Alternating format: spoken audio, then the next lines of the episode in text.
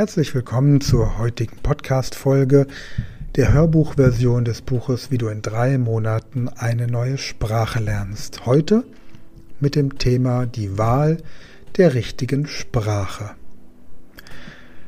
Bei der Wahl der idealen Fremdsprache, die es zu lernen lohnt, gibt es mehrere Faktoren zu beachten. Es ist wichtig, dass man sich bewusst macht, warum man überhaupt eine Fremdsprache lernen möchte und welche Ziele damit verfolgt werden. Eine wichtige Überlegung ist die Nützlichkeit der Fremdsprache. Man sollte sich fragen, wie häufig die Sprache in der Welt gesprochen wird und in welchen Ländern sie als Muttersprache oder Verkehrssprache dient. Eine Sprache wie Englisch, Spanisch oder Mandarin könnte beispielsweise aufgrund ihrer globalen Verbreitung nützlicher sein als eine seltener gesprochene Sprache. Anmerkung von mir. Mandarin ist zwar die Sprache, die von den meisten Menschen gesprochen wird, allerdings außerhalb Chinas relativ wenig. Von daher lohnen sich auf jeden Fall Englisch, Spanisch, Portugiesisch. Es lohnt sich aber auch natürlich Arabisch als wichtige Sprache. Und auf dem chinesischen Markt wird natürlich Mandarin gesprochen. Selbst wenn man dort Englisch spricht, sollte man aber Mandarin können, denn am Ende entscheidet, gerade im Business, ob du die Sprache sprichst oder nicht, möglicherweise, ob du den Abschluss bekommst oder nicht, oder der Marktbegleiter. Okay, weiter im Text.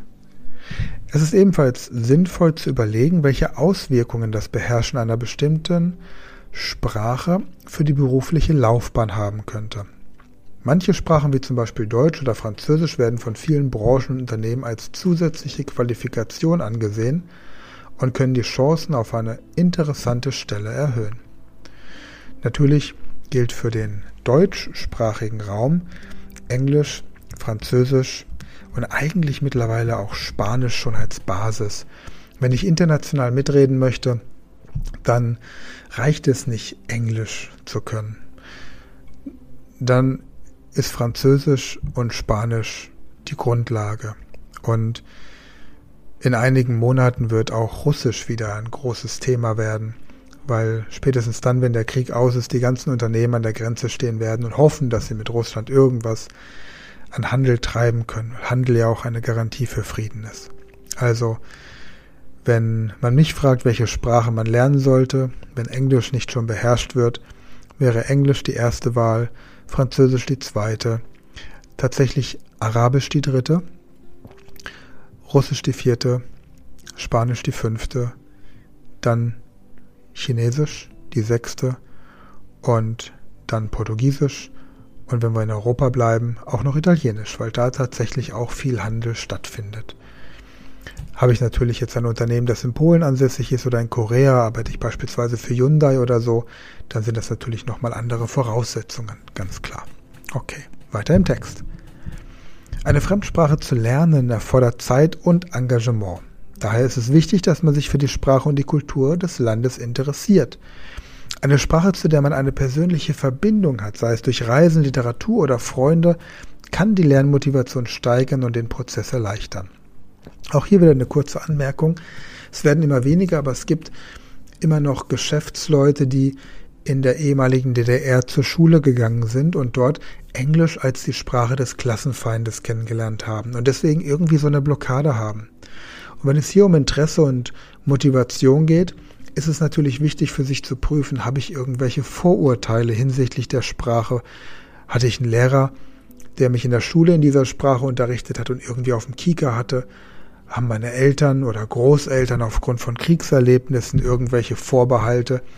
Gibt es in meinem Umfeld Menschen, die dieser Sprache oder Kultur nicht so zugewandt sind? Man weiß es nicht. Also einfach schauen, dass man Lust hat auf die Sprache. Das hilft auf jeden Fall.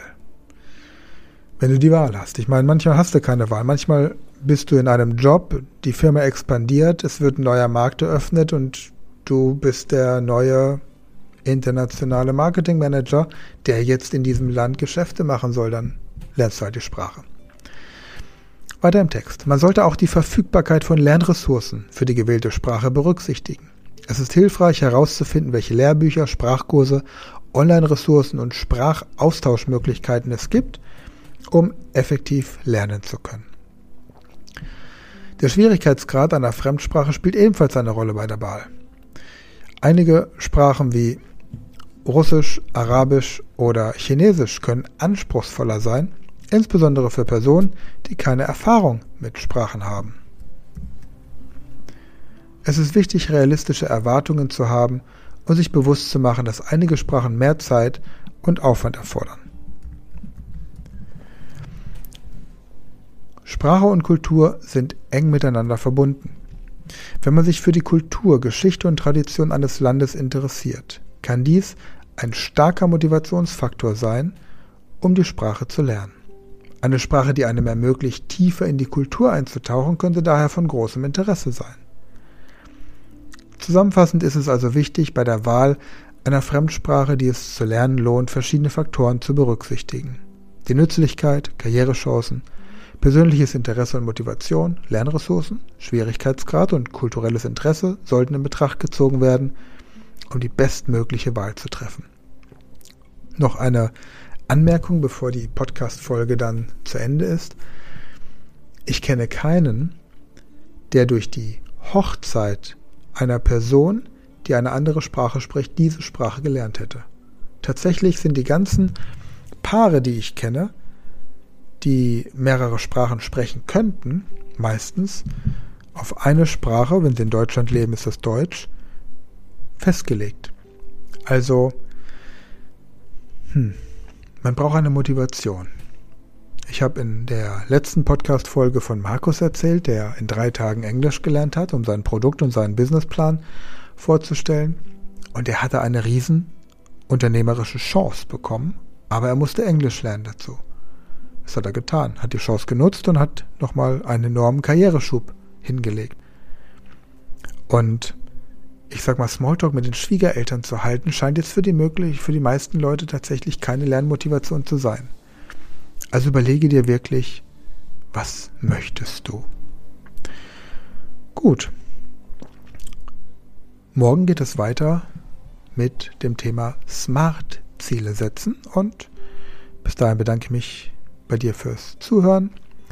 Und wenn du den Podcast noch nicht abonniert hast, dann mach das doch gerne. Wenn du jemanden kennst, der auch diese oder eine andere Sprache lernen möchte, dann teile doch gerne diese Podcast-Folge. Erzähl jedem, der sprachaffin ist, dass es diese Podcast-Folge hier, das Hörbuch gibt. Und genau, ansonsten viel Spaß beim Lernen heute und wir hören uns morgen wieder.